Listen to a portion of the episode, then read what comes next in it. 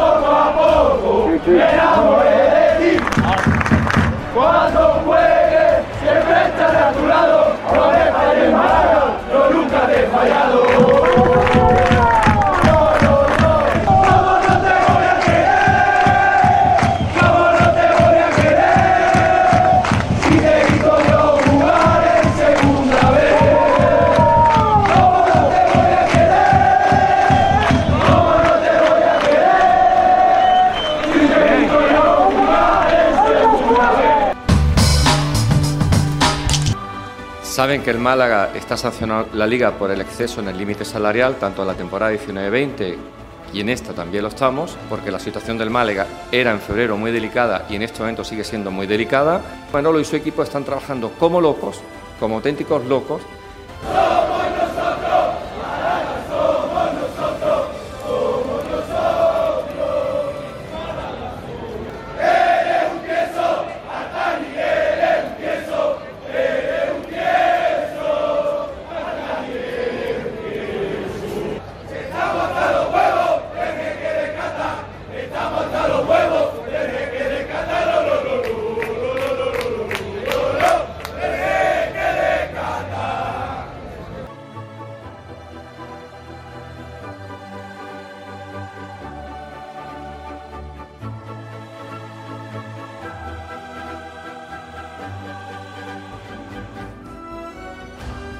Bienvenidos a Blanquiazules. En este podcast de hoy vamos a hablar un poco del comunicado que ha cometido el club y hemos entrado con ese recordatorio de lo que el Málaga consiguió. Realmente es algo emotivo y también es triste ver cómo está la situación actual con el sobre todo con los aficionados. Hemos querido recoger los buenos momentos que ha vivido el Málaga y también tenemos que ser muy conscientes de lo que está viviendo el Málaga ahora.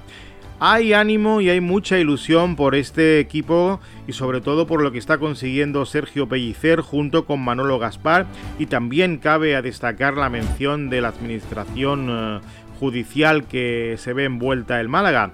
Don José María Muñoz, administrador, ese es el que quien tiene ahora mismo un poco la batuta económica y está llevando por buen puerto todo, toda esa deslealtad financiera causada por eh, Altani, quien es actualmente a día de hoy todavía presidente y ahora mismo el aficionado lo que quiere es contra más alejado esté la familia catarí de lo que son las arcas de, de Málaga, pues mejor será para ese club que hoy, hoy día se le ve más alas y más ganas de competir, de conseguir buenos objetivos. Desde un punto objetivo en este caso, el Málaga está construyendo un equipo que hace ahora mismo soñar al aficionado, incluso creer que se están preparando no solamente para estar eh, en la liga de paso y conservar la categoría, sino que algunos ya opinan de poder estar en los puestos de arriba. Tarea difícil la de Sergio Pellicer para conseguir esos puntos para estar ahí arriba, pero la ilusión que ahora mismo desprende Martiricos es increíble en los aficionados y esto parece que es el comienzo de algo nuevo y bueno, así que vamos a aprovecharnos y a ver qué ocurre con este Málaga de esta nueva temporada. Sin más preámbulos, damos paso a las noticias. Bienvenidos un día más a este nuestro canal Blanquiazules. Hoy tenemos que informar de algo bastante importante que ha ocurrido en el club y es un comunicado oficial que salió ayer tarde y el club comunicaba que el comité de empresa asistido por una representación de asesores de comisiones obreras y de AFE, Asociación de Futbolistas Españoles, habían alcanzado un acuerdo satisfactorio para ambas partes en relación con el expediente de regulación de empleo iniciado el pasado 24 de agosto y que afecta a la plantilla del primer equipo masculino. Es un punto de inflexión crucial en la historia reciente del Málaga Club de Fútbol.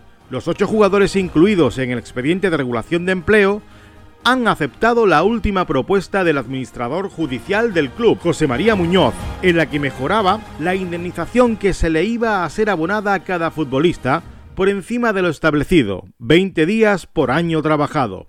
La propuesta debativa y consensuada en la reunión de este pasado lunes tenía la aprobación del Comité de Empresas y las reticencias de la Asociación de Futbolistas Españoles, más conocida con las siglas AFE que estuvo en calidad de asesor durante la última etapa de las negociaciones. Esta propuesta incluía la renegociación del contrato de David Lombán, que pasará a cobrar el mínimo establecido por la liga para la categoría y amplía su vinculación con el Málaga hasta el año 2022. Así, todos los profesionales con contrato de la pasada temporada que percibían emolumentos por encima del mínimo establecido la única excepción era y es el argelino Massa, cierran su etapa en la entidad blanquiazul tras aceptar la última propuesta del Málaga. Con ella percibirán un poquito más de 20 días por año trabajado, que era lo que establecía el ERE al principio cuando se, se produjo ese ERE. Los jugadores en cuestión son Juan Piañor, Luis Hernández, Dani Pacheco, Esteban Rolón, Diego González, Renato Santos, Bularuz e incluso Emanuel Cescini, tras aceptar el acuerdo, es turno del Málaga ejecutar el ERE y abrir una nueva etapa tanto para el club como para los futbolistas. Estos últimos quedan desde ayer libres en el mercado y podrían firmar por cualquier otro equipo. De hecho, varios de ellos cuentan con diferentes ofertas de la categoría de plata y otros incluso con equipos de primera división. En las últimas semanas no se concretó ninguna de las vías abiertas para su vinculación como sí sucedió con otros jugadores incluidos en el ERE, como el caso de Munir, Adrián, Juancar e incluso Cifu, que por ese orden abandonaron el club de mutuo acuerdo. También lo hicieron Alex Mula, que se desvincula del Málaga y se fue al Fuenlabrada, José Rodríguez, que acabó en el Maccabi Haifa, y Katie Barrett, que se va al español aunque ninguno de estos ocupaban ficha profesional. En cambio, sí la ocupaba Tete Morente, que finalmente se desvincula del Málaga para fichar por el Elche y así cumplir uno de sus sueños, poder conquistar primera división con su juego. En el Málaga como club se abre la puerta a una nueva etapa en la que la entidad entra por primera vez en los parámetros económicos que establece la liga y ajusta la masa salarial de su plantilla a los términos que establece la patronal con su respectivo salario liga, que a día de hoy se sitúa levemente por encima de los 3 millones de euros. Así el club blanquiazul se desprende de siete fichas profesionales, la de todos los despedidos exceptuando a Cecchini, que se encontraba a préstamo en el Unión Santa Fe argentino.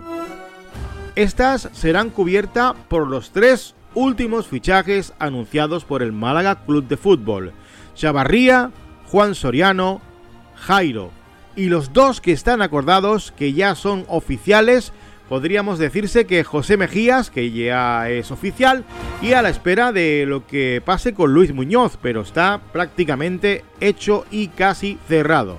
En principio, otra de las fichas sería cubierta por el canterano Juan de, aquel club prometió inscribir como profesional, como él mismo anunció tras su renovación. De esta manera, al club solo le quedaría una ficha hasta alcanzar las 18 profesionales que se le permite. De momento, habrá que recordar que el Málaga está sancionado por la patronal por sobrepasar el límite salarial la pasada temporada. El club planea hacer una última incorporación que ponga en broche a la difícil planificación deportiva. Manolo Gaspar estudia las cesiones de dos jóvenes malagueños como Joaquín Muñoz y Antoñín, también se estudia el traer la joven promesa del fútbol que anduvo eh, en el Madrid. Hablamos de Cristo Rodríguez, que está en el Udinese italiano y podría recalar muy pronto en las eh, filas del Málaga Club de Fútbol. Movimientos no paran de haber. Ahora mismo Manolo Gaspar se centra en esa última ficha con la que podría hacer al equipo más competitivo, con la llegada de alguno de estos jugadores, como por ejemplo lo que hemos acabamos de decir, eh, Cristo Rodríguez, posible también podría ser eh, el propio Joaquín Muñoz y el más querido por todos, la vuelta de Antoñín también cedido por el Granada. Complicado por el tema del salario, pero todo es posible en este Málaga de Manolo Gaspar que ha hecho un, un gran trabajo rebajando al máximo histórico esas fichas que poseía el Málaga y la mayoría de jugadores que han llegado a Málaga esta temporada son prácticamente a coste cero. Imagínense ustedes el trabajo de este hombre y de todo su equipo para lograr que este Málaga de este año sea competitivo y cabe a destacar que últimamente no es que lo estén haciendo mal en el plano deportivo. Se ve un equipo compacto, un equipo que empieza a tener ideas y sobre todo un poco más de mordiente con respecto a otros años. Por eso ahora mismo eh, Pellicer está contento, pero busca eh, ese punto de, partida para que el equipo empiece enchufado. Y creo que con las incorporaciones de Jairo, que acaba de llegar, puede ocupar las, bandas.